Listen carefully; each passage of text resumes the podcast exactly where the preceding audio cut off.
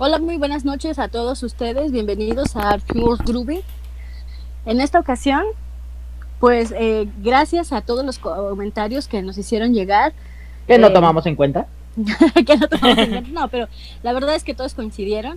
Después de hablar de los slashers más importantes de los años 80, creo que venía justo poder hablar del que viene. Entonces todos coincidieron en que esta noche y este eh, archivo se lo dedicáramos a la masacre de Texas, el personaje de Leatherface. Entonces, pues bueno, este es nuestro archivo Groovy de, del día de hoy. Les damos la más cordial bienvenida. Nosotros somos Archivos Groovy. Estamos eh, Oni, Cax y su servidora El Faba. Los invitamos a seguirnos en nuestras redes sociales.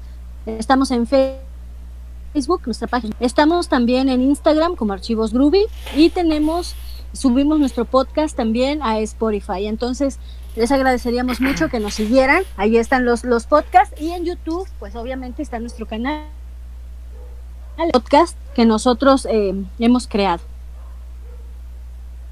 ¿Ya? ¿Terminó la intro? ¿Sí? ¿O se murió? ya se murió. Bueno, este, me gustaría a continuación eh, cederle la palabra a Cax, quien nos va a hablar acerca de este personaje tan importante de, de esta saga. Bueno, pues hola, antes que nada, pues buenas noches, Hola. bienvenidos al podcast. Efectivamente, Oni no saludó, no le diste palabra ahorita tampoco para saludar. No, ni, ni me pasó por desapercibido, pero está bien. está bien.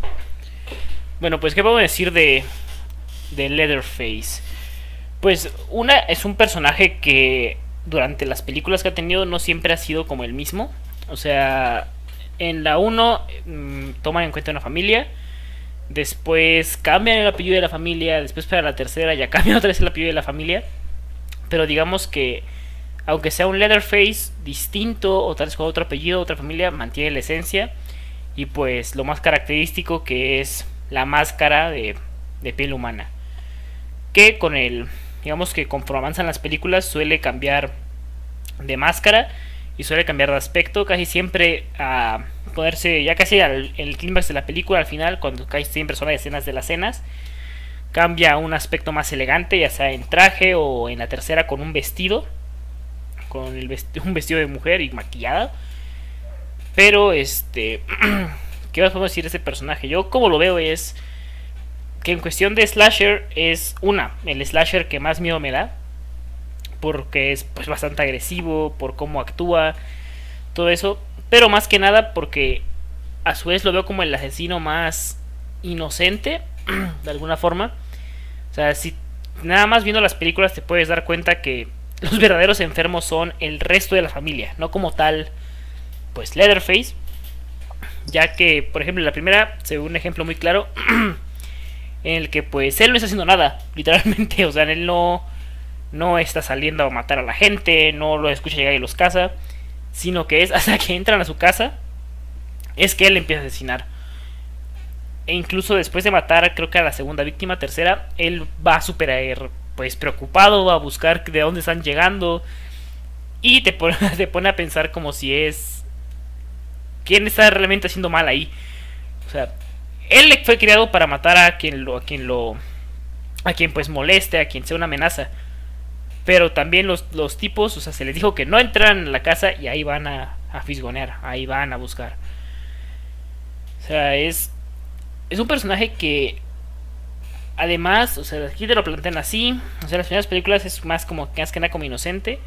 Ya después más adelante hablaremos hablaré yo de del remake que sacaron, sacaron dos películas y pues ahí también se explora otro lado de Leatherface y otro aspecto, y otra forma de pensar, otra forma de, de actuar por completo. Yo creo que eso es lo que tendría que decir de Leatherface.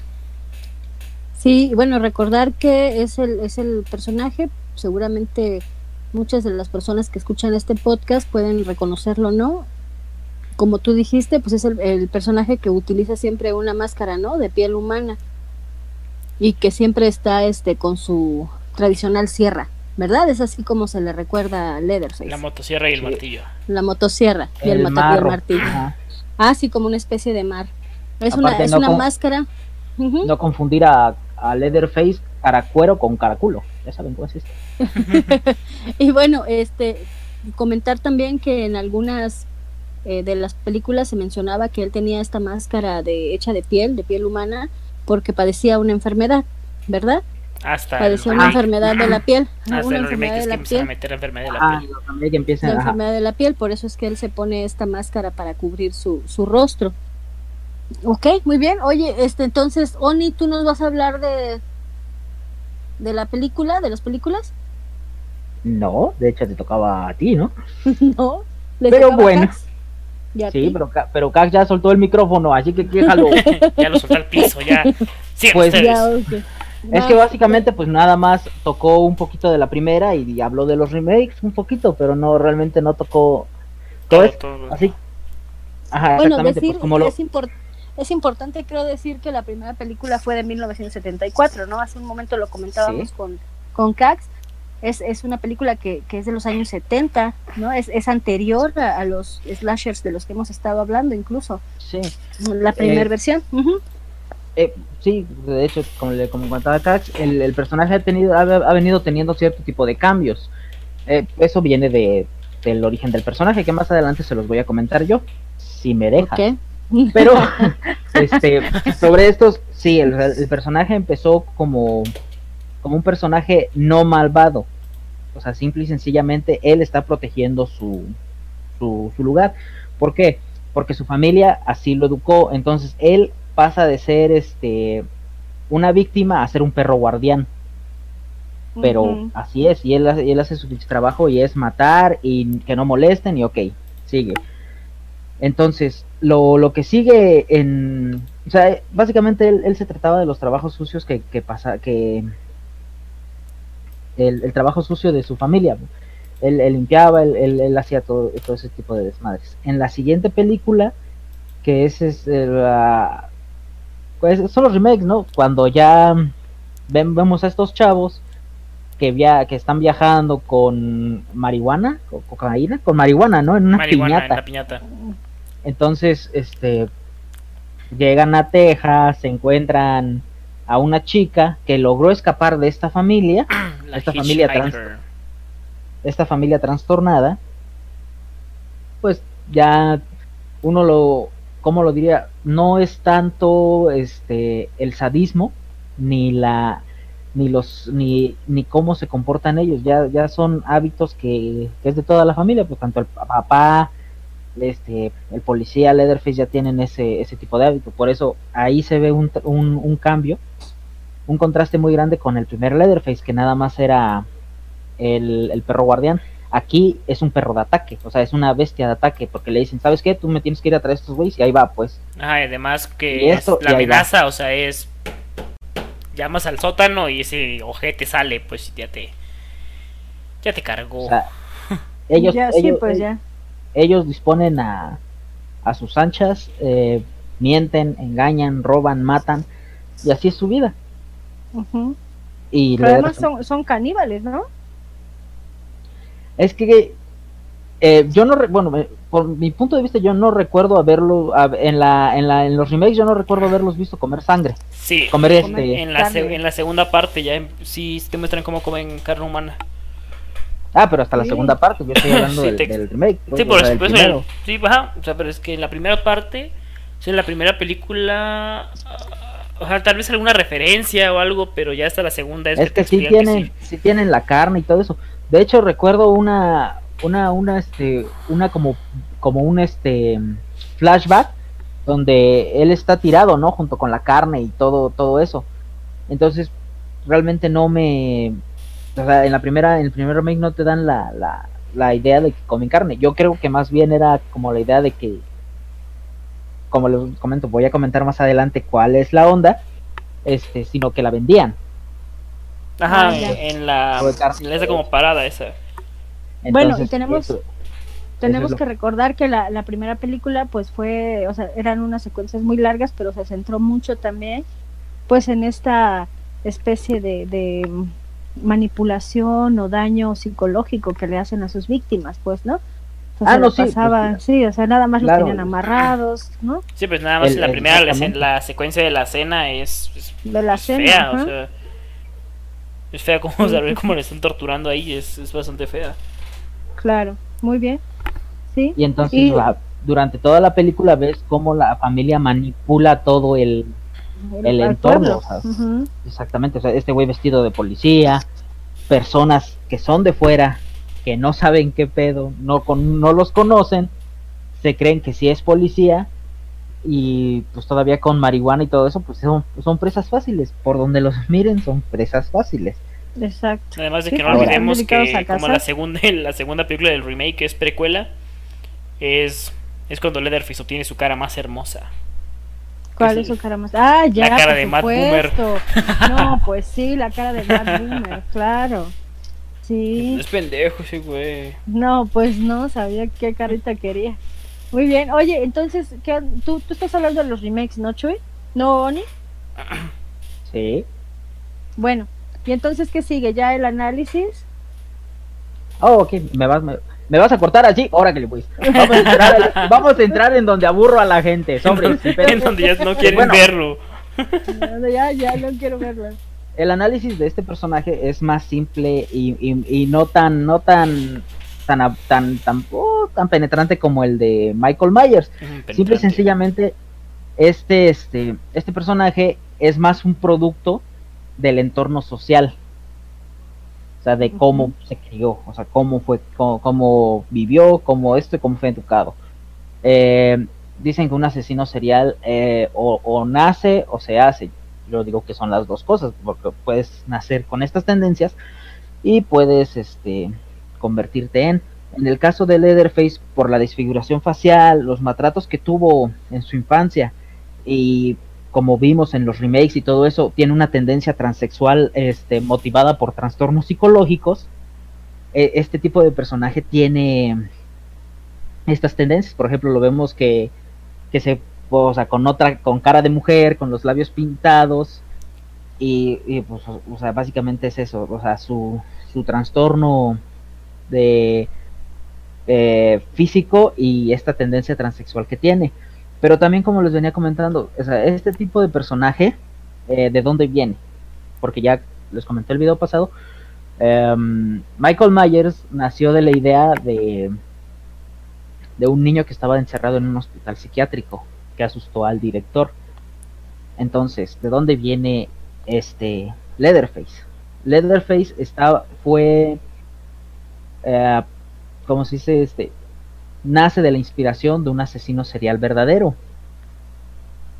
Se llama Ed Gein. Ese mero. Ah, sí, eh, claro. Este ¿Te acuerdas, de... que lo vimos? Sí, en el museo de asesinos ah, Ed Gein en el museo, ajá. Sí, pues muy bonito. Este tipo de asesino no es este. este no porque ya sabemos la historia de Ed. Ok. Bueno, ¿lo vas a contar tú o lo vas a contar yo? No, tú cuéntalo, está muy interesante lo que estás diciendo. Muchas gracias, te lo agradezco. Eh, este tipo de asesino no es famoso realmente por el número de víctimas, porque a él nada más se le comprobaron dos. Sí. O sea, su, su récord es dos o más. A él nada más se le comprobaron dos. Es conocido, fue conocido como el carnicero de Plainfield. Eh, en este, de este asesino, como les comento, se basaron para hacer a Leatherface, se basaron para hacer a, a ok, a Norman Bates de Psicosis y también se basaron en él para hacer a Buffalo Bill, este personaje que sale en El silencio de los inocentes. Claro. Entonces, eh, ¿por qué llama tanto la atención este, este asesino? O sea, realmente no, no tuvo un este ¿cómo se llama? Un, un, número de muertes grande, pero es uno de los asesinos más, más famosos. ¿Por qué? O sea, a este asesino después de que le, bueno, a este, a esta persona, después de que le hicieron sus análisis psicológicos y todo eso, se dieron cuenta que la, o sea, su madre fue la que causó que él tuviera un alejamiento total de la realidad social y tuvo una idea de impureza de las mujeres que su madre le inculcaba. Ahí vemos la parte de Norman Bates de psicosis este tipo, este, este, este personaje fue criado a base de golpes, o sea, un castigo físico, eh, y pues provoca un amor, un, un, sentimiento dual de amor y odio, que es muy difícil de, explicar. Entonces, esta, esta confusión de la identidad femenina con la, contra la que él luchaba, o sea, le provocaba una fascinación y una curiosidad, que a menudo pues, pues lo puede llegar a, se puede convertir a que él se vistiera como mujer. Entonces ahí se ve que, por ejemplo, la madre fue la causante de, de que este personaje tuviera estas tendencias. El fetichismo pues nació de ahí mismo, o e, él, ah, o sea, ¿cómo lo explico? Ah, tenía esta fascinación y este odio hacia las mujeres. Entonces, cuando una camarera propietaria de un bar desaparece, él es el principal sospechoso de haber este haber hecho eso. Solo se descubrió un cuerpo, pero en general no buscaban nada más a la camarera, sino a nueve cadáveres más. Las víctimas de este, de este personaje fueron descortizadas y desolladas como animales. Además de que era un ladrón de tumbas. Pero además construía cosas eh, de su casa con la piel, ¿no? Es que a eso es, lo que iba. él, él los desollaba y construía accesorios para, para su casa. Pues. Eh, se, llegaron a encontrar cinturones fabricados con pezones, este, los cráneos estaban en las paredes, las máscaras o también hacía, de O también hacía tazas, o sea, todo, todo, todo. No, no, no desperdiciaba ese hombre. Exactamente, entonces se comía las vísceras, entonces tenía fetiches muy claros de, de una persona con una mente perturbada. Como lo comentaba Cax, era profanador de tumbas. Este, hay una clasificación según Holmes, este, tenía, este, Ed tenía rasgos de ser eh, un asesino visionario, así lo, así lo catalogan. Actúa mediante este, las órdenes de alguien más. En este, en, en este caso, como lo vuelvo a referir en psicosis, y este personaje su mamá siguiera dirigiendo su vida. Y él tenía la idea de seguir atacando a las mujeres impuras. Entonces ese era su modus operandi de este mono, de este personaje. Entonces, eh, realmente ya pasados los años, la conducta no adaptable no tuvo ninguna, ningún tipo de, de ayuda o, o alto para que él mejorara. Él terminó irreparablemente mal. Fue internado de por vida en, el, en un centro psiquiátrico, eh, donde él estaría con un comportamiento excelente. Nunca pudo ser liberado porque siempre lo diagnosticaban con un trastorno mental grave. siempre lo consideraron peligroso. Sí, estaba, o sea, clínicamente estaba considerado con, con un problema mental. Pero su, su faceta de persona era normal sea, él era una, un, este, un enfermo modelo, pero haz de cuenta, yo me lo imagino sentado y, este, sí, vamos a estar bien. ¿Verdad que sí, mamá? Algo así me lo imagino. Entonces, los doctores, pues realmente los psicólogos, los psiquiatras nunca, nunca le dieron él el pase libre para... Exactamente. Entonces, él murió el 26 de julio de 1984 tranquilo este, por una insuficiencia respiratoria y pues eh, ahora sí que ahora sí que un poco ah, no sé si irónico o, chistoso pero pues fue enterrado junto a su madre. Entonces en este personaje se basó Leatherface y muchos otros por eso lo comento. La, la psicología de este personaje no es tan no es tan pesada. O sea, no, no tienes que indagar tanto, no tienes que profundizar tanto. Él, ellos están hechos por el medio social en el que vivían. por, el, tipo de el tipo de, desarrollo que tuvieron. Entonces, eso es básicamente lo que es Leatherface. Leatherface es, es, es eso. O sea, es cómo fue criado, la ira reprimida y todo lo que puede sacar. Y esta fascinación y repudio hacia, hacia lo demás, hacia lo que no entiende, más o menos. Hacia lo que no entiende. pues sí me parece muy interesante. Fíjate que si bien casi yo sabíamos de, este personaje, eh, yo, yo por ejemplo no había relacionado a, a Ed con Leatherface, sí con eh, Buffalo Bill, el personaje del Silencio de los Inocentes, porque ahí pues es muy claro, ¿no? Está toda la parte del personaje, incluso cuando fue la película eh, se mencionaba que, que, había sido basado en un personaje de la vida real. Y me pareció muy interesante todo lo que comentaste acerca de, de Leatherface. ¿Tienes algo más que, decir respecto a él? No sé, pero si ve que tú ya quieres comentar algo, así que sácalo. No, pues eh, de verdad está, está muy, muy interesante todo lo que dices. Yo, eh, a mí siempre me ha parecido que este personaje, algo dijo Cax hace un momento, y era que Leatherface es un personaje inocente. No sé si pudiéramos catalogarlo así, me parece que sí, porque él no ha conocido otra cosa en su vida. Entonces, es una, es una forma de vivir. Él cree que así es como se debe vivir la vida. No es un personaje que estuvo en un entorno, como tú dices, eh, de un hogar en donde se le enseñaron normas y reglas adecuadas, sino que su familia vive de, de estafar, de asesinar, e incluso, como tú decías, ¿no? de, comercializar la, la carne o de comerse a otros seres humanos. Y además un maltrato. Yo eh, me atrevería a decir, no porque lo conozca, sino porque hay muchas referencias en el cine norteamericano de cómo es la gente en Texas, ¿no?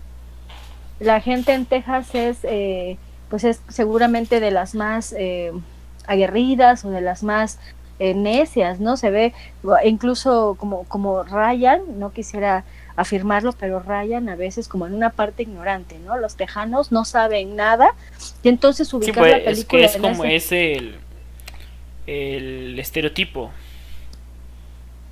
Es el estereotipo de un tejano. De un tejano, ¿no? O sea, solamente puede pasar ahí de en esos terrenos desolados. Los white trash, los basura blancas, básicamente, así se. Dicho despectivamente. Eso, eso se, eso se refiere. Y solamente, y solamente en Texas te puedes encontrar ese tipo de, personas que, que, que, que gustan de, de, hacer sufrir a otras, a otras, a otros seres humanos. Yo les decía que, que Leatherface, personajes, coincido con Cax, de todos es el que más miedo me da, o sea, me gustan, me gustan los, los slashers, pero no es un personaje que me guste porque este sí me da miedo. O sea, ver una película de Masacre en Texas sí, sí te pone la piel chinita, porque sabemos que Freddy Krueger pues te agarra en los sueños y hasta eh, la manera en la que operan Michael Myers y Jason son eh, dentro del plano de la ficción. Son verosímiles, pero son eh, muy fantasiosos. Ahora estamos ante un slasher, una persona, una familia que puede estarte acechando, que sí te puedes topar por la carretera, estás incomunicado y personas que pueden desaparecer. Y eso sí da miedo, ¿no? Y, la forma en la que tratan, hay unas secuencias con Leatherface donde agarra a las personas como de verdad, como si de verdad fueran animales, ¿no? Animales para destazar, animales para, para, para cortar, ¿no? Él no tiene los ganchos de carne. Los ganchos de carne. Eh, hace poco, hace unos días recordaba yo precisamente con Cax esta secuencia en donde se le no, un personaje no tiene pierna y está colgado en lo cuelga en un gancho y le, le corta la pierna y agarra así un puño de sal. La, pierna, se, la pierna se la corta en una persecución. Imagínate, pero, pero así, o sea, fuera un animalito, la sal y se la unta en la pierna. Y obviamente el, ser humano está de dolor, o sea, eso no le molesta, es como si chillara en un matadero. Chicos, sí, sí. Se murió. Sí, ah, sí. Ah, es como si, por ejemplo, eh, alguna un matadero, ¿no? A él no le, no le afecta mucho esta parte. No ve la eh, diferencia. no ve la diferencia porque precisamente fue, fue tratado así. Si ustedes me permiten, yo quisiera hacer una, una crítica a la, a la saga. Yo creo que es, es una excelente película de, de, horror. Es una excelente película gore, si me permiten decirlo. Eh, marcó el inicio de un tipo de películas en los años 70 un tipo de películas que me parece hoy son muy populares. Pues tan gore, las, primeras eran como tal gore. pero eran violentas. Eran violentas, ya las que ya, poder considerar así un gore así. Es que era la, la, violencia que podías mostrar en esa época. En esa época. Algo dijo Cax hace, hace unos días y estábamos, y estábamos hablando precisamente de algunas de las películas de Quentin Tarantino. Y, y decía Cax que, que si Quentin Tarantino no hizo, o sea, Quentin Tarantino hizo Hostal, ¿no? Y Hostal es una de las películas más terribles, ¿no? De, del cine. Esta, esta, esta tesis, este argumento de que puedes ir de vacaciones y pones ponen tu pasaporte en venta para que alguien lo pueda comprar y te quiera hacer lo que quiera y te, te maten como, como la gente rica quiera, eso es terrible. Ahora, me decía que después de eso, ¿no? Vienen películas muy fuertes, ya el público y, se viene todo so y los remakes de Masacre en Texas que ya son brutales, ¿no? Todas estas series de Camino hacia el terror, donde también ya no son seres humanos, ya no es la familia de Leatherface completas de seres raros que se dedican al canibalismo y sentó las bases de todo este cine. Sí, o sea, un asesino que sea capaz de hacer eso, ellos sentaron la base, las bases para todo este cine. Me parecen películas brutales, pero me parece que es un cine que a mucha gente le gusta. Me parece también, como hemos visto, que innovaron en algunas, eh, en algunas situaciones, sobre todo planos, secuencias en el cine, que innovaron también en el planteamiento de algunos personajes del género de terror y eso es muy muy valioso, ¿no? Porque vemos ahora a personajes como el, el, personaje principal de So, que es, eh, es genial, ¿no? Es, es, es genial el planteamiento que tiene este hombre. Entonces, yo podría decir que son buenas películas, pero no son películas que yo disfrute. No son películas que podemos, vamos a hacer maratón de masacre en Texas, porque es, no, eso sí es, está feito, ¿no? Pero todas están buenas menos la de menos la última, la de herencia maldita. Es así, no, vale. Obviamente pues, también tienen, sus malillas en sus inicios, pues, o sea, por ejemplo, la 3 no es como tal buena, la 4 está rara. O sea, es extraño. Sí, son raras. La herencia maldita es la peor. No te lo niego. Oigan, ¿y saben qué también podríamos decir si si si están de acuerdo? Mucho se ha hablado de los inicios más espectaculares de las películas de terror. Y creo que Masacre en Texas tiene de los inicios más espectaculares. Sobre todo esta en donde encuentran a la chica, el planteamiento inicial de que van unos chicos, encuentran a una, una a otra muchacha caminando en la, en la, en, la calle, este, sola, la, la recogen, la suben a, a la camioneta y de repente se pone como loca, ella, ella no quiere regresar donde estuvo y prefiere volarse los sesos, ¿no? No me lleven de vuelta. No me lleven de vuelta, ¿no? Y entonces eh, se, se vuelan los sesos, quedan todos impactados porque la camioneta queda eh, pues embarrada, ¿no? De todo lo que era la cabeza de esta chica. Creo que es uno de los inicios más brutales y más espectaculares del cine de terror. Y recordarán que pues eh, habían hablado, ya, ya en su momento hablaremos de Jeepers Creepers, pero ese también tiene una secuencia inicial muy buena, ¿no? La persecución de la camioneta. Sí, es exactamente esa cancioncita también. Eh, ese, sí me da miedo para que vean, ¿no? Es que pues ese, es que ese, no puede escapar. ese se despierta cada determinado tiempo y ese no, no tiene piedad, ¿no? Pero, pero vuelvo a lo mismo, creo que películas como Masacre en Texas sentaron las bases para que directores como el de Jeepers Creepers pudiera hacer una película con esos planos secuencias en esos terrenos en donde casi no pasa nadie, donde puedes encontrar una casa abandonada en donde seguramente hay más de una persona que puede ser peligrosa. ¿Verdad? Entonces es muy... Y saben que yo me acuerdo mucho de, creo que del remake, eh, al final aparece como una especie de grabación documental de que van algunos policías al sótano. Ajá, que la quieren manejar como, como, si fuera real. historia real. Como si hubiera sido una historia real. Creo que también el manejo que hicieron de eso fue, fue bueno. Aunque eh, los que sabían verdaderamente de la película sabían que era el plano final, el plano secuencia, y pues no, realmente es pues los policías llegaron a toparse con Leatherface al, final de la película, no, no, pasa nada. ¿Esa película dice basada en hechos reales? Sí. no, bueno, Ajá, como que sí, creo, que sí, creo que sí lo mencionan en algún punto, pero es como para hacer la promoción.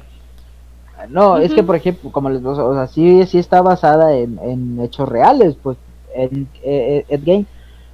Yo me imagino que ha de ser por eso, porque sí recordaba que era así como basada en hechos reales. y ah, luego sí, pero sí, te que, sí, pero sí te querían marcar que la secuencia de los policías era como la grabación. como, habían, una grabación. habían recuperado, exacto.